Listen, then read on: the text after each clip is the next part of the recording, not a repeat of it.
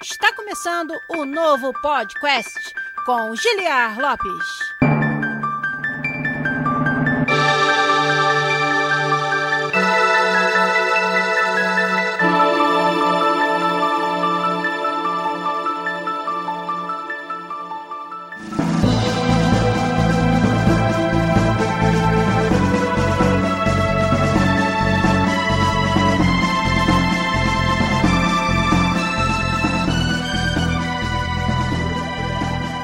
Podcast na área, galera!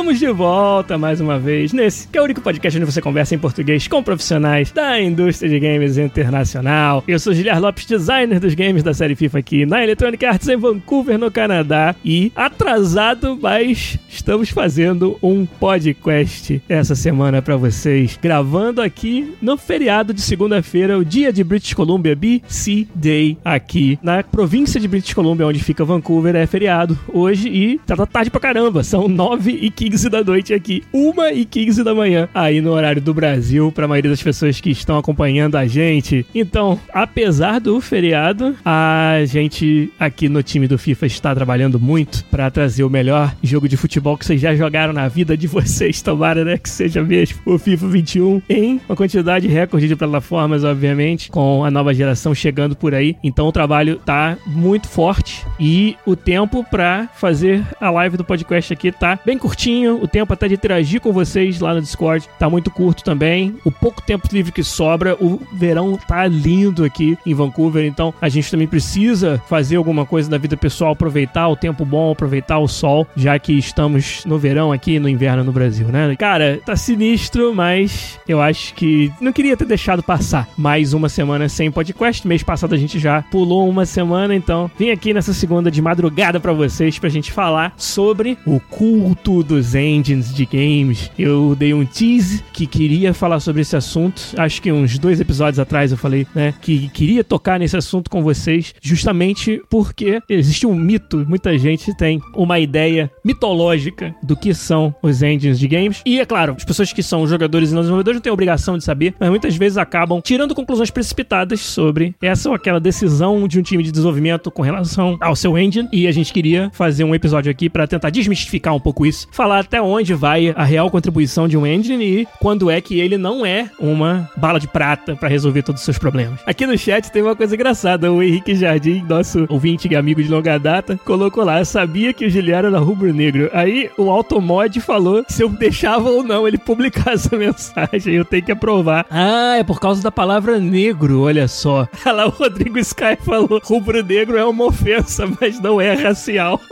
é... Mas eu tô com a camisa do Milan aqui, o pessoal já notou. Camisa velha, na verdade, com o Balotelli nas costas na época que um dos meus jogadores favoritos, seja pelo fator talento ou pelo fator comédia, o Mario Balotelli jogava no Milan. Então, cara, tenho que agradecer demais vocês que estão aqui nessa hora tão tarde, para quem tá no Brasil e ajudando a gente a fazer o episódio aqui. Então, vou ler o nome de vocês, dar um shout pra galera que tá aí ajudando a gente, ó. O senhor Cevada tá com a gente aí mais uma vez, ele que é nosso assinante Twitch Prime já pelo segundo mês seguido, muito obrigado. O Brain01, o Game no Pote, o Math95, o Matheus, igual os flamenguistas, sentiu um cheirinho de que vai ter algum assunto relacionado à FIFA, ele apareceu. Não, mentira, o Matheus sempre aparece. Quem apareceu também foi o Lucas Pesati, aí, o parceiro dele da nossa comunidade de FIFA, que também veio aqui pra ver o que, que, será que ele vai falar sobre engines aí, toda a polêmica que sempre permeia a, a conversa sobre FIFA e os engines que já foram utilizados. Quem mais aqui que tá com a gente? O Henrique Jardim, como eu falei, o Marchiori Matt, o Infertum, que novamente assinou com a gente, quinto mês seguido que ele assina com a Twitch Prime. Muito obrigado ao seu apoio de sempre também. Quem mais? Ó, o Rodrigo Sky 21, o Mika Brito tá com a gente também, o Fern Ridge tá aí também, o Thiago CWBSQ, ó, mudou o nick, hein? Era Thiago CWBPR antes. Nilo Padua também tá aí, dando um abraço, um abraço para você. Preto Murara também, nosso convidado de podcasts passados, tá aqui acompanhando. Muito obrigado mais uma vez. Então, vamos entrar no assunto, né? Vamos começar a falar sobre engines de games e eu realmente, como eu falei, tava ansioso para poder trazer esse assunto aqui para vocês. A gente vai fazer os nossos avisos, mas antes eu sempre deixo uma pergunta para vocês responderem aí, darem sua opinião, me ajudarem a fazer o episódio. E a pergunta vai ser muito simples. Qual é a experiência de vocês com engines? Qual é o melhor engine para quem desenvolve jogos? Se você já usou algum engine, qual o melhor engine que você já usou e por quê? E se você não trabalha com jogos, qual é a sua ideia, a sua opinião sobre os engines? É, será que um jogo ou uma franquia, porque adota um determinado engine, vai naturalmente avançar, vai naturalmente progredir na sua qualidade? E qual é a ideia de vocês sobre os engines? Qual o melhor engine que vocês já usaram para quem desenvolve jogos? E qual é o melhor engine que vocês acreditam que exista na indústria hoje para você apenas jogue os jogos? Deixe sua resposta aí e a gente vai falar dos avisos e volta para ler as suas respostas. Vamos lá.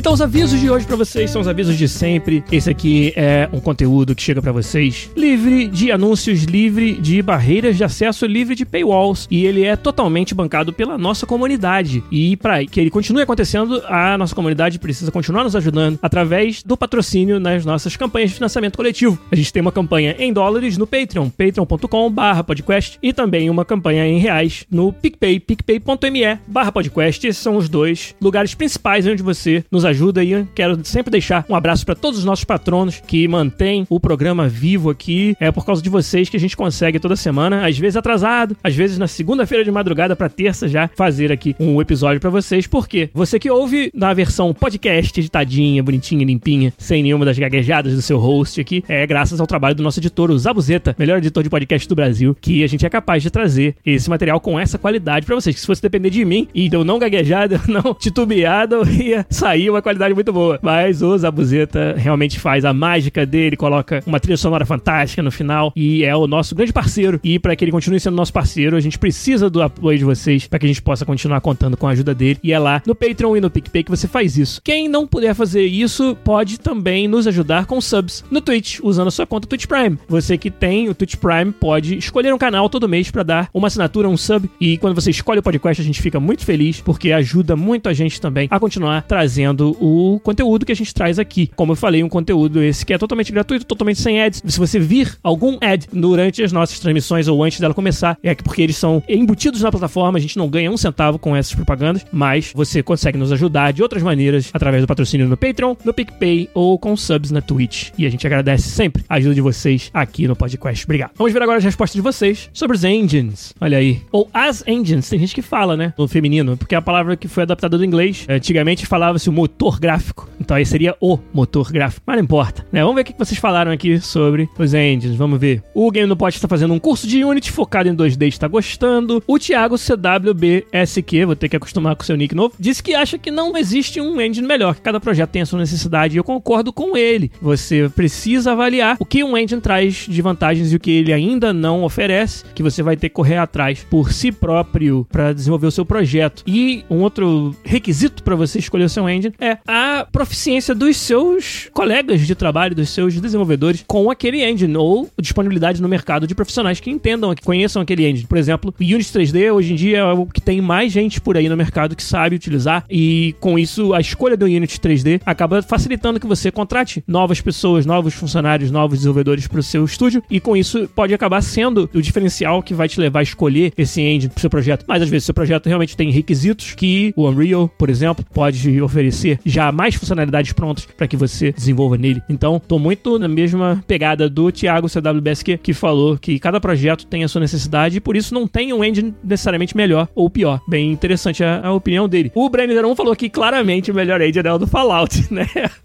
o Fallout, apesar daquele engine velho, consegue fazer jogos fantásticos, hein? Isso aí que é o mais foda da Bethesda, mas tudo bem. Mika Brito falou: testei vários engines antes de começar na indústria e acabei me apaixonando pelo Unity, pela quantidade de material para estudar. E porque aqui no Brasil é bem mais fácil encontrar vaga como desenvolvedor de Unity do que outros engines, tá vendo? É uma questão ditada pelo mercado também. Muitas vezes essa escolha, tanto para a empresa, tanto para o estúdio, quanto para o profissional também, em qual engine vai focar e qual engine vai aprender. Mas eu sou também partidário de que, claro, você tem que ser especialista em uma ferramenta que é tão popular quanto o Unity, quanto o Unreal, mas você tem que realmente aprender como se fazem jogos, como um jogo funciona, e isso qualquer engine você vai chegando fundo suficiente no desenvolvimento, você vai aprender como é que funciona um loop de jogo, né, várias outras coisas, como é que funciona input, como é que funciona UI, colocar a mão em cada um desses pedaços, parte gráfica, obviamente, física, etc. E tudo isso é experiência que você depois transporta de um engine para o outro, se você tiver que mudar de empresa, de projeto ou de engine. Então, o mais importante é que você entenda a teoria e a prática de desenvolver jogos em qualquer engine. E aí você está preparado para se adaptar ao mercado. Mas é claro que, num primeiro momento, quando você tem que priorizar, é interessante que você priorize aquele que é mais utilizado no mercado, que foi a opinião aí do Mika Brito. O Brennan falou a mesma coisa, é aquele que vai ser melhor para o seu projeto. Esse é o melhor engine, né? O Sr. Cevada falou Unity e estou acompanhando um projeto em Construct. Não acho que a engine ajude, mas não é o que vai fazer a diferença. Pois é, ter domínio das ferramentas me parece ser mais importante. É isso aí. O Inferton falou que não acha que tem um melhor engine, mas uma engine defasada pode acabar sendo muito problemática. Ou seja, uma engine que está carregando muito débito técnico, como a gente fala, que é ela já está defasada, ela já está aquém da expectativa do mercado. Ela vai fazer com que cada projeto que vá utilizá-la tenha que resolver os mesmos problemas de novo,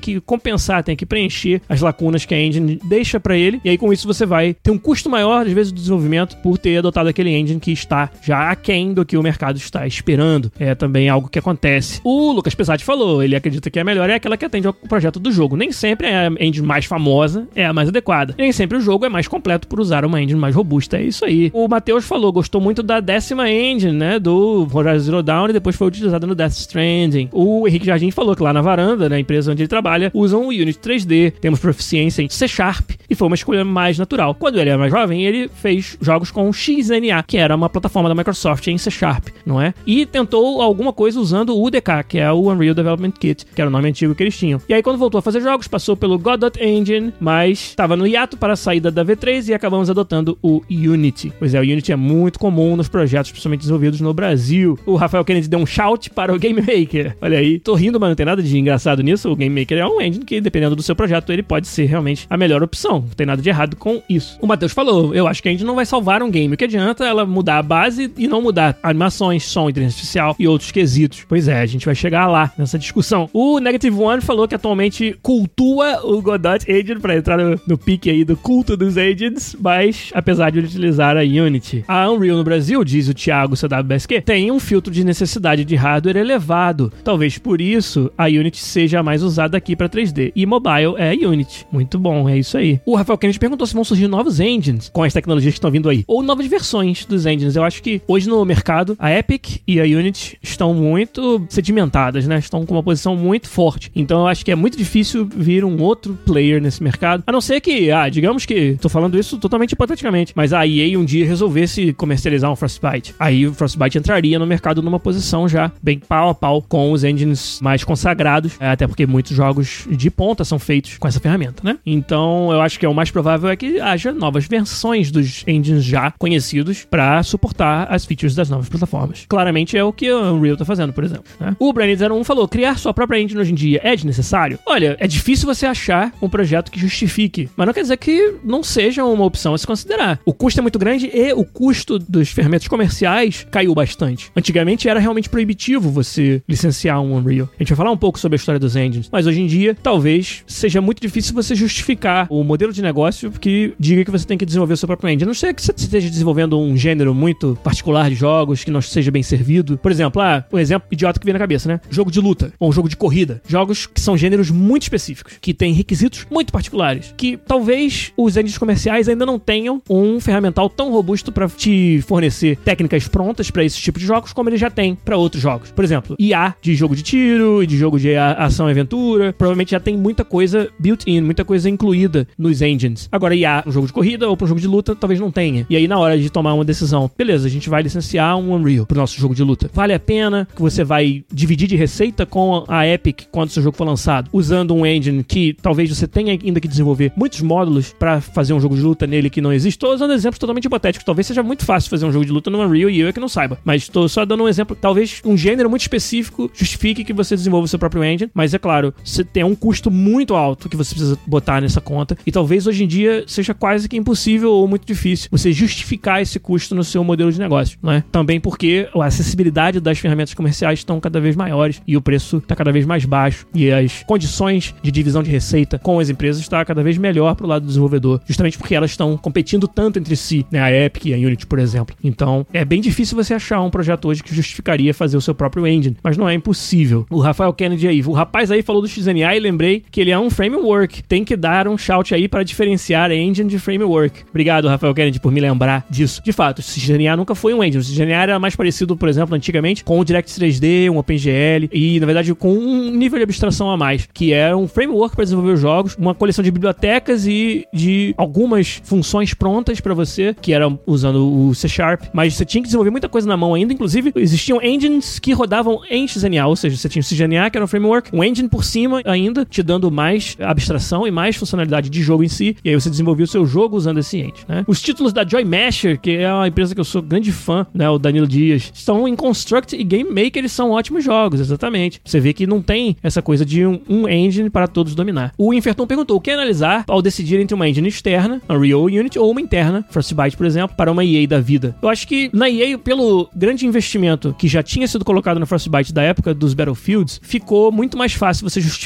entre aspas, fazer a sua própria. Que não é fazer a sua própria. Por exemplo, o time FIFA, a gente adotou a Frostbite e a gente é cliente da Frostbite meio que como a gente seria cliente do Unreal da Epic, sendo que é tudo na mesma empresa, então é claro que você tem muitos outros atalhos. Eu posso, por exemplo, pedir para que um engenheiro de Frostbite compile e rode o FIFA 21 hoje, que eu não poderia fazer com um parceiro externo. Ou para eu fazer isso ia ter que ter um arranjo de NDAs, né, de contratos de confidencialidade complexo, para que eu sequer pudesse ter um engenheiro do engine compilando, rodando e debugando, tentando achar um bug no meu jogo. E sendo tudo dentro da mesma empresa é muito mais facilitado. Então eu acho que para uma empresa como a EA, acho que tem todo um, uma outra vertente de interesse estratégico de que todos os seus projetos compartilhem das melhorias que são feitas naquele engine e que essas melhorias, essa lista de prioridades do que vai ser melhorado, seja algo que a empresa controle e não dependa, por exemplo, de negociar com uma Epic, né, um dono de engine que seja externo. Então aí tem vários fatores estratégicos que uma empresa do tamanho da EA justifica o investimento em uma engine própria. Ainda mais se todos os jogos ou quase todos da empresa forem usar aquela engine. Então é um motivo pelo qual é uma conversa um pouco diferente quando você é desse tamanho. Mas eu estava respondendo muito mais para projetos isolados e não uma empresa desse tamanho como é o caso da EA. Bom, acho que a gente deu bastante, né? O que vocês falaram. Mika Brito perguntou a mesma coisa, né? Sobre a decisão para uma empresa grande como a EA. Já falei um pouco, talvez eu fale mais durante o assunto principal. O Lucas Pesati também falou: ó, as maiores empresas de desenvolvimento de jogos geralmente mantêm suas próprias engines, pois usar uma engine de terceira, de third party, diminui o lucro. Ou seja, você tem uma divisão de receita que você faz com o dono da engine quando você usa uma engine de fora. No caso do Unreal, 5% do lucro vai para a Epic, algo impraticável para um jogo com a receita do FIFA, por exemplo. Ele tem toda a razão. Tem um motivo de negócio muito claro aí. Mas, como eu falei, tem outros motivos estratégicos de ter o seu próprio engine que até transcendem simplesmente só a receita. Você ter o controle da tecnologia é algo importante também. Ainda mais porque a EA se acha num patamar em que ela pode competir pau a pau com o Unreal em termos de qualidade gráfica. Que se você olhar o Battlefield, por exemplo,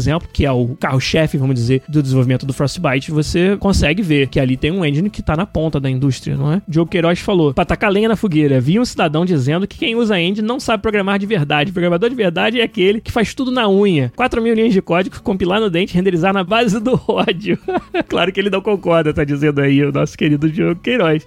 é, né, cara? Esse negócio de ficar dizendo quem, ou quem é ou não é programador de verdade, desenvolvedor de verdade, não sou fã disso aí, não. E isso é um outro mito dos engines, acho que é o primeiro mito que a gente pode falar aqui, que é, ah, beleza, peguei um engine, não vou precisar encostar em código de baixo nível. Isso é uma falácia, exceto se você estiver disposto a que seu jogo seja muito derivativo dos outros jogos que já tem no mercado que usam essa ferramenta. Se você quiser trazer um diferencial em alguma área de alta complexidade, como por exemplo, computação gráfica, rendering, quero implementar novos shaders, eu quero novos recursos de hardware que eu quero usar de formas diferentes. Isso é tão comum de você precisar fazer. Em outras palavras, a adoção de um engine não é a morte dos engenheiros de rendering, por exemplo, da sua empresa. Não quer dizer que todos os problemas de rendering estão resolvidos, longe disso. Porque para o seu jogo ter um diferencial no mercado, você vai querer mexer nesse baixo nível, né, e fazer modificações mais profundas no engine para servir ao seu jogo. Então, dizer que por você usar um engine você não precisa ter uma habilidade suficiente para fazer esse tipo de coisa é uma falácia. Isso aí não acontece na grande maioria dos projetos de jogos. E é claro que nos projetos em que isso acontece é porque o negócio faz sentido daquela maneira. Por exemplo, às vezes o seu foco do seu projeto é um projeto mobile que tem que chegar no mercado o mais rápido possível. O timing de chegar ao mercado é muito mais importante do que até a qualidade do jogo, né? Parece uma coisa estranha ou escrota de você falar, mas acontece de modelos de negócios que são com essas características. Ah, a gente tem que botar 10 jogos no mercado em dois meses. Então vamos fazer todos eles meio parecidos uns com os outros. Ninguém vai perder o tempo de desenvolver nada muito a fundo, de fazer muitas mudanças fundamentais no engine. Vamos usar o engine que mais rapidamente nos coloca no mercado. Talvez esse engine seja o Unity, por exemplo. E aí, desses 10 jogos, um deles foi muito bem bem aceito pela comunidade, pegou. E aí nesse a gente vai investir mais. E aí vem o momento de você fazer mudanças mais profundas. Então, sinceramente, não vejo mérito em você querer desdenhar de quem desenvolve jogos usando um engine, porque qualquer jogo que mereça algum tipo de respeito vai com certeza ter a necessidade de fazer mudanças muito fundamentais no código, independente de estar usando um engine ou não, e muitas vezes até mudar o código do engine em si para suportar técnicas que não são suportadas ainda ou para fazer de uma forma diferente que seja o diferencial daquele jogo que está sendo desenvolvido com aquele engine.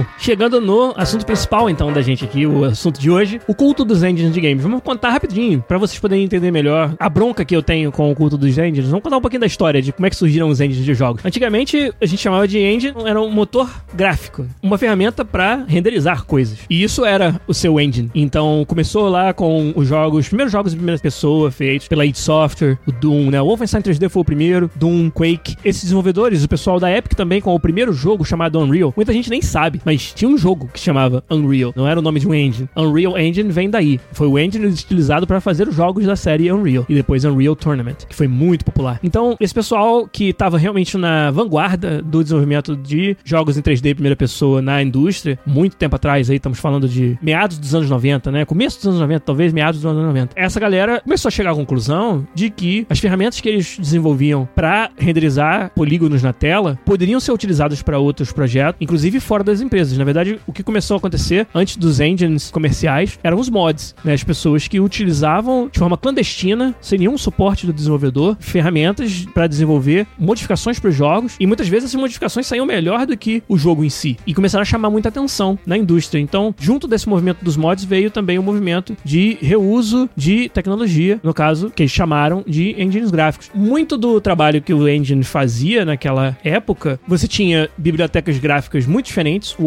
OpenGL e o Direct 3D. Quem é dessas épocas antigas aí de jogos no PC, lembra de ter opções no jogo para você renderizar com OpenGL, renderizar com Direct 3D e às vezes a gente como jogador nem sabia o que aquilo significava, mas aquilo era utilizar bibliotecas de renderização gráfica que conversavam com as placas de vídeo, as primeiras placas de vídeo aceleradas. Hoje você fala de Nvidia, AMD, na época as primeiras, os primeiros pedaços de hardware que eram específicos para gráficos, né? Você programava eles através dessas bibliotecas Direct 3D e OpenGL. Né? E tinha outras também, mas as principais eram essas duas. Então, isso era uma programação de muito baixo nível. Você estava fazendo chamadas de hardware mesmo. Então, para criar uma camada de abstração em cima disso e permitir que você desenvolvesse o jogo em si, fazia-se o que a gente chamava de motor gráfico, que é utilizar as chamadas de biblioteca do OpenGL ou do Direct 3D ou das duas, né? Alguns engines suportavam as duas para desenvolver a parte gráfica do jogo, né? E foi assim que começou. E, como eu falei, o pessoal da id Software, o pessoal da Epic, do Unreal, vendo que as ferramentas que eles desenvolviam serviam mais do que somente para os jogos que eles faziam, eles serviam para terceiros fazerem seus jogos. E começaram então a licenciar essas ferramentas para outros times. E no começo era muito engraçado, era até uma proximidade geográfica mesmo. Então o pessoal da id, por exemplo, estava no Texas, né? Eu acredito que estão em Austin ou Dallas, uma cidade aí do Texas dessas grandes. Aí os parceiros da Rogue, por exemplo, ou de uma outra empresa pequena que queriam fazer um outro jogo em 3D, estavam ali geograficamente próximos. Então, licenciar o engine era o cara ia na id Software e pegava um CD, ou até nem sei se era CD, podia ser disquete na época, com as ferramentas, levava para o seu escritório, enfiava no computador e usava as ferramentas dessa maneira. Então, estamos falando de uma época até pré-internet tão difundida. Então, isso era um engine. O engine você carregava no disquete, no 3 disquete, sei lá. E era engraçado. E foi assim que começou. Então, os engines eram algo assim meio até específico, né? E despretensioso. E hoje, você fala engine, você acha que é uma ferramenta que instalou o dedo, sai jogo, né? Então, como eu falei, engines eram só ferramentas para você fazer a parte gráfica do jogo. Se o seu jogo tinha física, que naquela época eles nem podiam ter uma física muito elaborada, era só uma físicazinha de corpos rígidos, quiçá. Se tivesse isso, era muito ainda. Inteligência artificial também, era uma parada super primitiva. Os bots que jogavam Quake, por exemplo, tinham alguns um pouco mais elaborados, mas era bem rudimentar. Nessa época foi onde eu comecei no desenvolvimento de jogos e a empresa que eu tive com alguns colegas, né, que eu fui um dos sócios, que era a Paralelo Computação, em Niterói, no Rio de Janeiro. O nosso trabalho, a nossa especialidade era fazer engines. Só que estamos falando de uma época onde você não tinha Unreal e Unity dominando completamente o mercado. Então tinha espaço para times pequenos de desenvolvedores, como era nossa equipe lá, para desenvolver um engine que atendesse a uma parte do mercado que ainda não tinha sido atendida e ter sucesso com isso, ganhar dinheiro com isso. Então, nós desenvolvemos o Fly 3D, que era um engine que na época foi muito conhecido, foi muito utilizado e uma das suas forças maiores, né, era você fazer aplicações de tour virtual em 3D. Estamos falando de quando a gente começou 98, 1998, e o Fly 3D existiu até 2006, 2007. E nessa época era ainda muito raro você utilizar 3D e ferramentas de jogos para aplicações que não eram jogos. Então a gente vendeu muitas licenças do nosso engine, fizemos muitos projetos por encomenda para empresas que queriam incorporar 3D na sua visualização do seu produto. Então, até tour virtual em lojas de departamentos a gente desenvolveu para a Europa, para as redes de lojas de departamentos da Europa. A gente fez muitas aplicações para arquitetura. Então, você tinha lá uma empresa com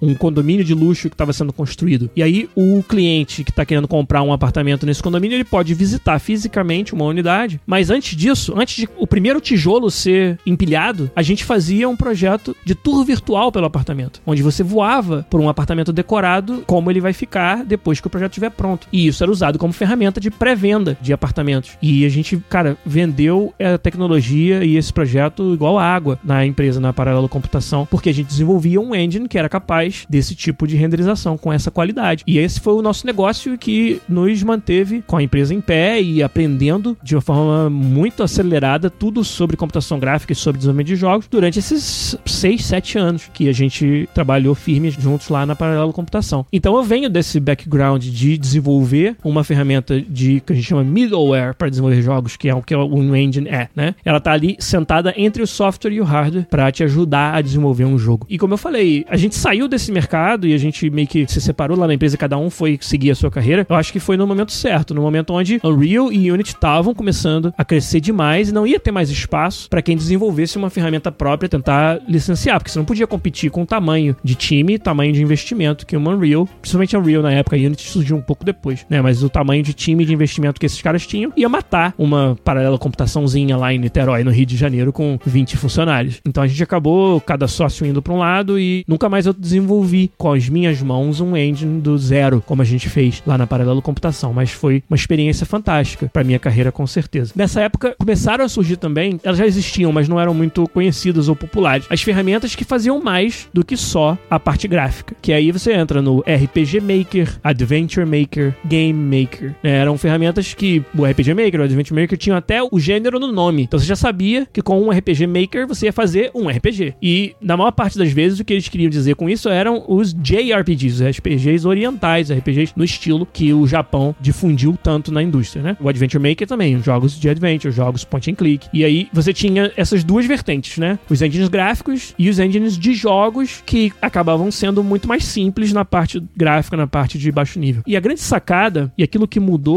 a cara do mercado de engines no mundo todo foi a Epic ter identificado que o próximo passo precisava ser uma ferramenta que unisse essas duas coisas. Que o próximo passo para o Unreal seria deixar de ser um foco só nos gráficos e se tornar uma ferramenta de desenvolvimento de jogos com o máximo possível de livrarias pré-escritas com técnicas típicas que você usa nos jogos. Então não mais o Unreal ia ser um motor gráfico, ele ia ser um motor de jogos. E essa pequena mudança, sutil mudança de nomenclatura, de categorização, tem tudo a ver com o motivo pelo qual eles atingiram o sucesso que eles têm hoje. Eles identificaram que só te dar bibliotecas gráficas não era mais suficiente, que os desafios de desenvolver um jogo e desenvolver um jogo rapidamente eram tão maiores e envolviam tantas outras áreas como interface com o usuário, como inteligência artificial, simulação física, que a partir dessa época, 2005 por aí, estava se tornando algo muito comum nos jogos, todos os jogos precisavam.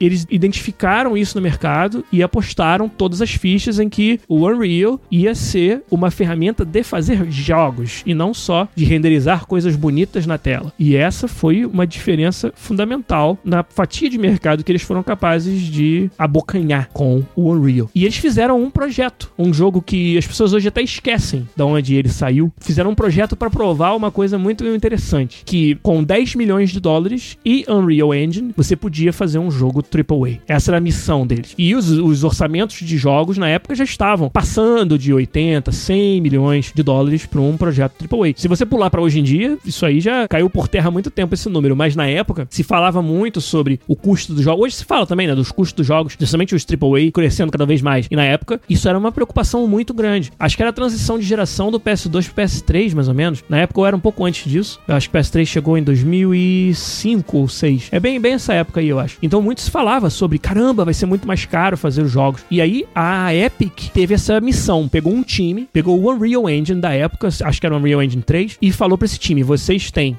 10 milhões de dólares para fazer um jogo AAA com Unreal, para provar para a indústria que nosso engine é tão bom que ele te permite com um décimo do orçamento de um projeto normal, vamos dizer AAA, onde você tem que desenvolver tudo na mão, com um décimo disso você faz um jogo AAA e um jogo que faz sucesso na indústria. E esse time que pegou essa missão tinha como capitão um carinha aí chamado Cliff Blazinski, Cliff B, e esse time desenvolveu um pequeno jogo singelo com 10 milhões de dólares e Unreal, chamado Gears of War. E cara, a qualidade gráfica de gameplay física, IA que o Gears trouxe era uma demo da capacidade do Unreal Engine absurda e também de provar esse ponto. É claro que quem tá de fora não tem como provar que custou só 10 milhões de dólares fazer o Gears, mas com certeza é o que a Epic alega, né? É o que a Epic diz que aconteceu. Quem não estava lá dentro nunca vai saber, mas a gente tem que admitir que o Gears naquele momento para aquela geração de consoles foi um jogo que chamou muito a atenção trouxe muita inovação pro gênero de tiro, que não é exatamente primeira pessoa, terceira pessoa sobre o ombro, mas muito próximo e com várias técnicas muito gostosas de jogo em terceira pessoa que estão até hoje aí fazendo sucesso, né? Esse foi o, o case do Unreal Engine naquela época, era o Gears of War. Hoje foi comprado pela Microsoft, essa franquia, obviamente, é desenvolvida aqui no quintal de casa em Vancouver pela Coalition, né? Todos os jogos Gears agora são feitos aqui e essa é a história de como o Unreal começou a se tornar o padrão de mercado. E depois dele veio Unity 3D, com uma proposta diferente. E vocês me perguntaram muito lá no começo assim: ah, o que que leva uma EA, por exemplo, ou uma outra empresa, um outro estúdio, a escolher o seu engine, né? E as diferenças fundamentais entre os dois líderes do mercado, que é o Unreal e o Unity, elas informam muito essa decisão. No Unreal, você, pelo menos, vamos dizer assim, o consenso da indústria é que com o Unreal você vai mais fundo, né? Com o Unreal você desenvolve comportamento mais complexo, quanto que com o Unity você chega numa versão jogável muito mais rápido. Então o Unity é um engine mais fácil de aprender, mais fácil de começar, mais rápido para chegar no gameplay que você quer. Então, para projetos onde o seu diferencial é o gameplay, o Unity parece uma proposta muito mais atrativa, porque você vai demorar muito mais num engine como Unreal para chegar nesse mesmo ponto. Só que o engine como Unreal vai deixar você mudar muito mais características e tornar o jogo muito mais mais personalizado pro que você quer. De novo, são pinceladas grossas sobre o assunto, porque varia muito de projeto para projeto. Mas no geral, o consenso da indústria é que essas são as características principais dos dois concorrentes. E aí por isso que você vê a indústria indie, a indústria mobile usando muito Unity, além do que o Sr. Cevado acabou de mencionar ali, que tem muito curso de Unity, tem muita gente que já sabe Unity no mercado. Então, se você tá num país como o Brasil, onde a maioria do seu talento disponível no mercado já vai conhecer o Unity, talvez isso aí acabe sendo o motivo de você escolher essa engine de qualquer maneira, né?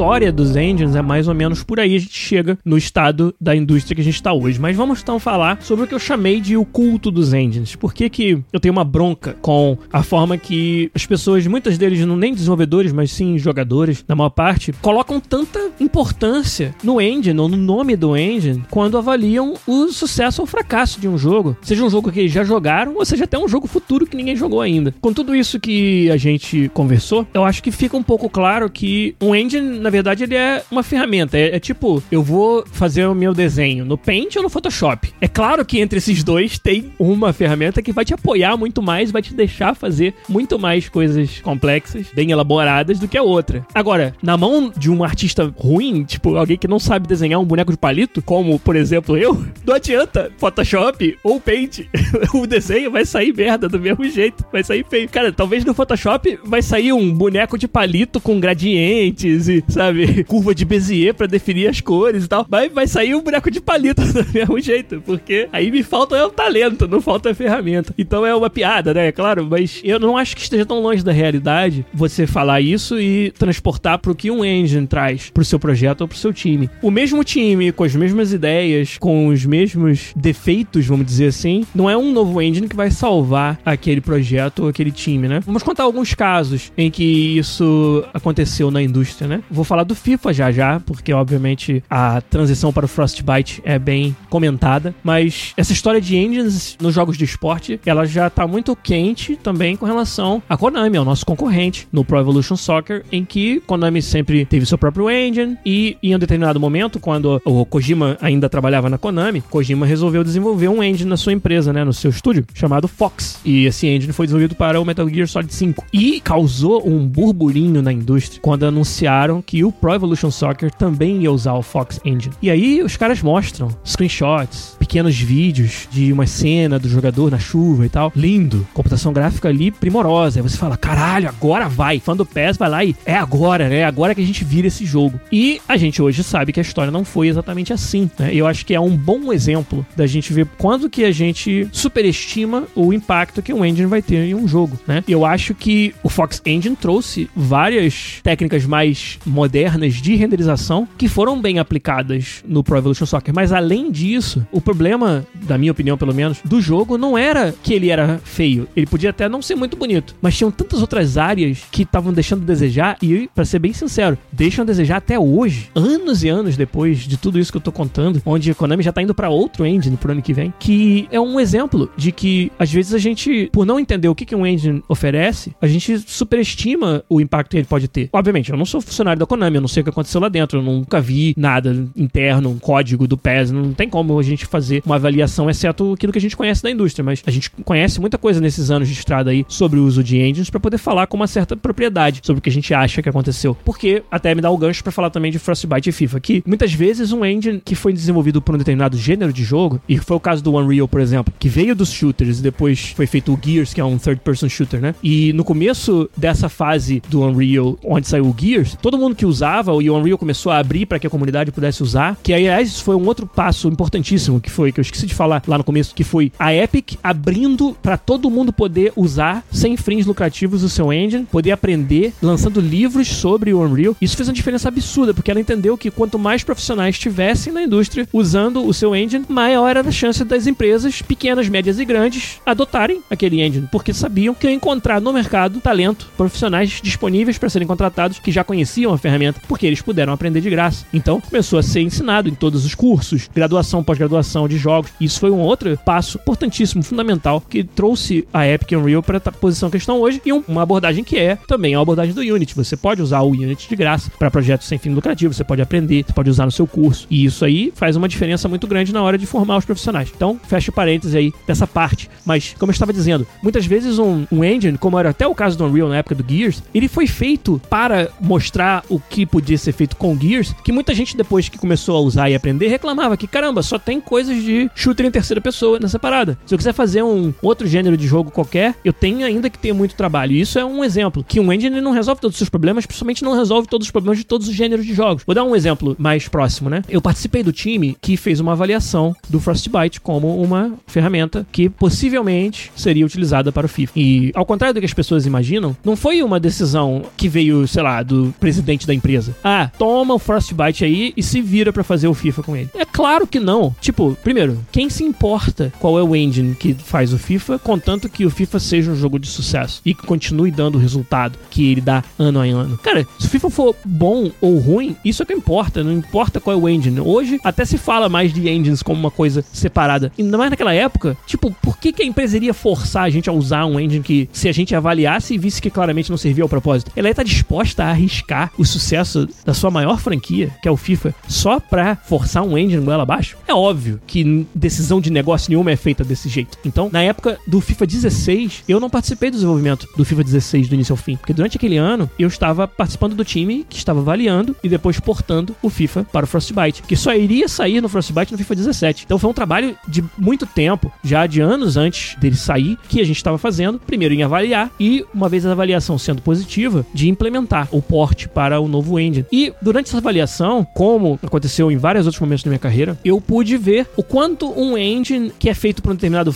gênero, no caso do Frostbite, os shooters da série Battlefield, o quanto ele não resolve problemas de um outro gênero, como, no caso, simulação de futebol, de esporte. Vou dar um exemplo muito simples. Toda a estrutura do engine, como o Frostbite, como o Unreal também, ela é muito enraizada na ideia do level. O level é uma fase do jogo. Então, muito da estrutura básica do engine funcionava baseada em levels, ou seja, você sempre tem uma fase carregada no jogo. Para você ir para a próxima fase, você descarrega essa fase e carrega a outra fase. E todo mundo desenvolve cada fase separadamente. Eu posso ter um time de 20 artistas e aí eu quebro meu time em quatro grupos de cinco artistas cada e cada um trabalha em uma das quatro fases principais do jogo, vamos dizer. E esse era o modelo padrão de desenvolvimento no Frostbite. Aí você vai para um gênero que não é baseado em fases, que a jogabilidade do seu seu jogo não depende do ambiente onde ela acontece. Pelo contrário, a jogabilidade do FIFA tem que funcionar em todos os estádios. Eu tenho que poder desenvolver muita coisa do FIFA sem estar tá atrelado a um determinado estádio, que seria o nosso fase, o nosso level. E outra, a gente quer continuar tendo a flexibilidade de estar tá carregando o estádio para a partida e usando um outro estádio para entreter o usuário enquanto aquilo carrega. Esse conceito de ter duas fases carregadas ao mesmo tempo parece uma coisa óbvia, mas ela não tinha por que existir num engine para shooters, onde você nunca vai vai estar em duas fases ao mesmo tempo. Você vai sempre descarregar uma fase para carregar a outra. Então, uma coisa tão simples quanto essa era algo que tinha tanto código dentro do engine que assumia que nunca vai ter duas fases carregadas ao mesmo tempo, que foi uma mudança grande. A gente teve que trabalhar muito tecnologia para que isso fosse viabilizado para um jogo como FIFA. Mas a nossa avaliação ainda disse que as outras vantagens que a gente ia ter de outras funções que o engine oferecia ainda faziam valer a pena você ter que desenvolver essa parte que o engine não suportava. Quer ver um outro exemplo de coisas que não eram suportados e a gente teve que fazer, que para quem joga um jogo de esporte é óbvio, mas, cara, não é óbvio em outros tipos de jogos, que é replay. Você tá salvando o que acontece para que em algum momento você possa mostrar isso de novo no forma de um replay. Porra, jogo de esporte que mais tem é replay. Imagina se eu não pudesse rever a jogada. Imagina se eu não pudesse pausar, ir lá no instant replay, voltar e andar para frente e observar o que aconteceu. Quantas funcionalidades seriam perdidas num jogo de esporte por causa disso? Agora, porra, no shooter não precisa, cara. Tudo bem que nos shooters mais modernos você tem jogada da partida, né? Todas essas funcionalidades de rever o que aconteceu. Mas não era uma coisa óbvia. Você não jogava um Battlefield 3, campanha single player, não tinha nenhum momento onde você precisava replay, rever o que aconteceu. Então, isso era simplesmente algo que não era suportado. Não é que os caras não queriam ou não soubessem fazer. Nunca foi um requisito. E aí, quando você vai desenvolvendo no FIFA, se torna um requisito. Então, é um outro exemplo de coisas que a gente sabia que no, durante o porte ia ter que reimplementar do zero. E que o Frostbite não oferecia. O Frostbite que a gente pegava na prateleira, vamos dizer assim, não oferecia oferecia pra gente, né? Mas oferecia muitas outras coisas. Vocês mencionaram várias coisas interessantes aí. Por exemplo, que o The Journey, que é o modo história do FIFA, só foi possível porque tinha amplas funcionalidades já implementadas dentro do Frostbite para você contar histórias com uma qualidade cinemática avançada, alta, porque era uma das especialidades do engine. Fazer uma campanha single player do Battlefield tem vários momentos cinemáticos, cinematográficos, e esse era uma das coisas que a gente tinha a ganhar por fazer esse porte. Desenvolver toda essa parafernália de cinemáticas do zero para chegar na qualidade que o Frostbite podia oferecer ia ser muito caro pro time do FIFA com o engine que a gente usava na época, que era o Ignite. Então é só um exemplo de um modo inteiro de jogo, que é o The Journey, que teve uma trilogia de histórias no FIFA 17, 18, 19, que não teria sido possível. Ou, não é que não seria possível. Entre aspas, tudo é possível se você tiver recurso suficiente. Mas ia ser tão caro que era proibitivo. A gente sempre quis fazer um modo história. A gente sempre quis fazer o modo volta, que é o modo de futebol de rua, trazer de volta. Não era esse nome, né? Mas era FIFA Street. A gente sempre quis, de alguma maneira, trazer de volta funcionalidade do Street. Agora, o Frostbite ajudou demais a gente poder configurar a jogabilidade, as cenas. Cara, a qualidade gráfica que você vê nas arenas do Volta é absurda comparado com os estádios, pela escala, que o estádio tem uma escala muito maior. A gente tem um monte de estádios que já vem de muitos anos atrás, que tem que ser suportados, e no Volta a gente podia começar do zero, fazer as arenas, tipo, com o top da tecnologia de, de ambientes, de environments que o engine oferecia. Então é um outro exemplo de, caramba, para fazer um modo totalmente novo como é o Volta, porra, fantástico você fazer isso num engine como Frostbite. Então, essas são todas os argumentos. Alguns contra, coisas que faltam ao seu engine que você tem que fazer, e alguns pró, coisas que você não pode fazer se você não estiver usando esse engine, e a gente colocou isso na balança e chegou à conclusão que o saldo ia ser muito positivo para a franquia como um todo, até no longo prazo. Também a gente não estava pensando só no FIFA 17, mas sim no que, que aquilo oferecia para a franquia no longo prazo. E esse é o processo que a gente passa na hora de avaliar uma mudança de engine, a adoção de um novo engine, né? É assim mais ou menos que funciona. Mas para vocês verem que se você está atribuindo um defeito que você observa no jogo, por exemplo, FIFA. Ah, antes do Frostbite, o jogo era mais previsível, mais consistente. E agora é muito caótico, né? Os jogadores fazem burrices, eles tropeçam e não sabem levantar, não sabem reagir a uma situação de jogo. Você não pode afirmar, e no caso, eu acho até que eu posso por estar dentro do time de desenvolvimento, mas você não pode afirmar que isso não estaria lá se a gente ainda estivesse usando engines antigos. Mas eu posso te dizer que sistemas como a animação, a jogabilidade, a inteligência artificial, a reação às colisões e a física do jogo, eles têm muito pouco ou nada a ver com o Frostbite, por exemplo. Eles têm a ver, sim, com a dificuldade que é você desenvolver um jogo de esporte robusto baseado em animação, como é o caso do FIFA. Então, se hoje a gente fala de que ah, o jogo é muito caótico e não é consistente, a gente está falando aí de uma decisão fundamental de design de jogos de esporte, que não tem nada a ver com o engine que você usa, que é você vai pagar o preço do seu jogo se tornar imprevisível, mas com isso ganhar a variedade absurda que são as jogadas que você tem no FIFA, que nenhuma jogada é igual a outra, exceto quando tem algumas estratégias dominantes muito pontuais, né? Algo que tá desbalanceado e que a galera exploita, né? Mas fora isso, nenhuma dois ataques ou duas jogadas no FIFA são iguais. E o preço que você paga para isso é você ter um sistema de física e animação onde você tá à mercê do imprevisível, do imponderável acontecer. Você tá à mercê de ter uma combinação de coisas acontecendo que o seu sistema não tem a resposta para aquilo. Tipo, beleza, se tropeçar na perna do outro, o cara sabe levantar. Mas se tropeçar na perna do outro num ângulo um pouquinho diferente e durante a queda tiver um outro corpo, aí você não sabe mais levantar e fica num deadlock, né? Você não tem uma coisa sem a outra, você não tem a, a dinamicidade, a variedade sem a imprevisibilidade. E o que a gente precisa fazer, o nosso trabalho tem que ser o quê? Achar tantos casos quanto possível em que o sistema não tem uma resposta e programar uma resposta. Fazer com que o sistema seja cada vez mais robusto para conseguir reagir a essas situações que o imprevisível gera. E esse é o grande desafio. Isso poderia ser um episódio de desafios fundamentais do game design, que é como, ainda mais num jogo que é jogado por milhões de horas toda semana, como o FIFA, como que você consegue ter um sistema robusto o suficiente. E eu acho que a cada ano ele se torna um pouco mais robusto e talvez ele introduza outras áreas em que a gente precisa ir lá de novo e plugar os buracos. Mas isso é parte fundamental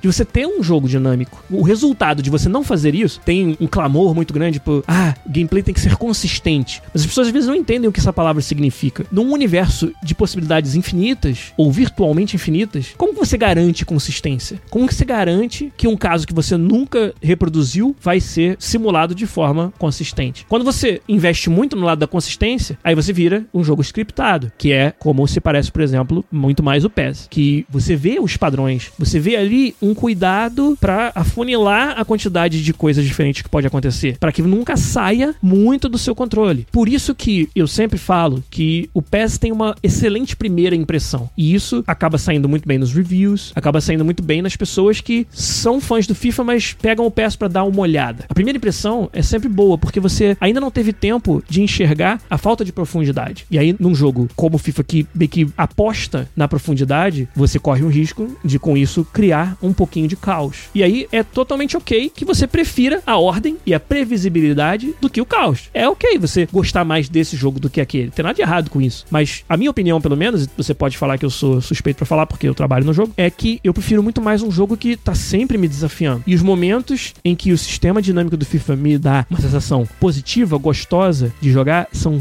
tão mais frequentes do que aqueles em que me dá raiva, que eu acho que para mim ainda vale a pena. E eu acho que para muita gente ainda vale a pena. Né, ainda se sente que tá jogando um jogo mais completo, mais interessante, mais complexo, mesmo que às vezes imprevisível. Né? Abri um parênteses imenso para falar sobre isso de propósito, para dizer que tudo isso que a gente falou, em nenhum momento a gente tocou uma vírgula em algo que se relacione com o engine que foi escolhido para fazer o jogo. E são decisões de design que estão muito acima e antes de você sequer falar no engine, você quer falar da implementação, né? Então, esse é o ponto, talvez, do, do episódio de hoje. Eu usei exemplos muito específicos, quem entende de FIFA vai até conhecer mais do que o restante da galera, mas é para dizer que cuidado na hora de dar tanto valor assim ao que um engine pode ou não te oferecer. Porque as decisões de design e de implementação do seu jogo são tão mais importantes, mais cruciais para o sucesso ou fracasso do seu projeto, que o engine, nessa discussão, ele é apenas um detalhe. E essa é a conclusão do episódio de hoje, que fundamentalmente os mesmos designers, as mesmas ideias, as mesmas abordagens de desenvolvimento com engines diferentes dão o mesmo resultado, porque o engine não consegue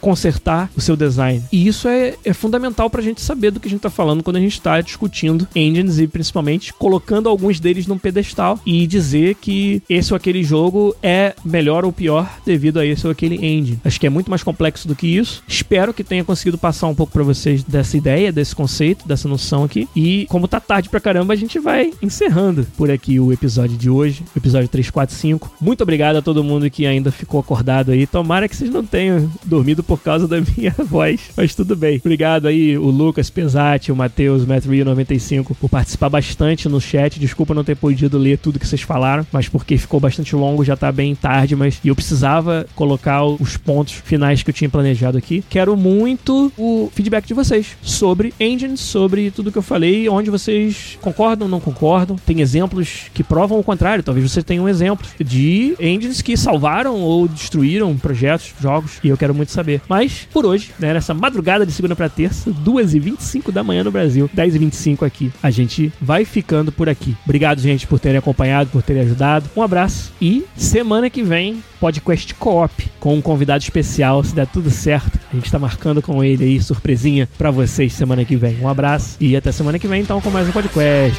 Tchau.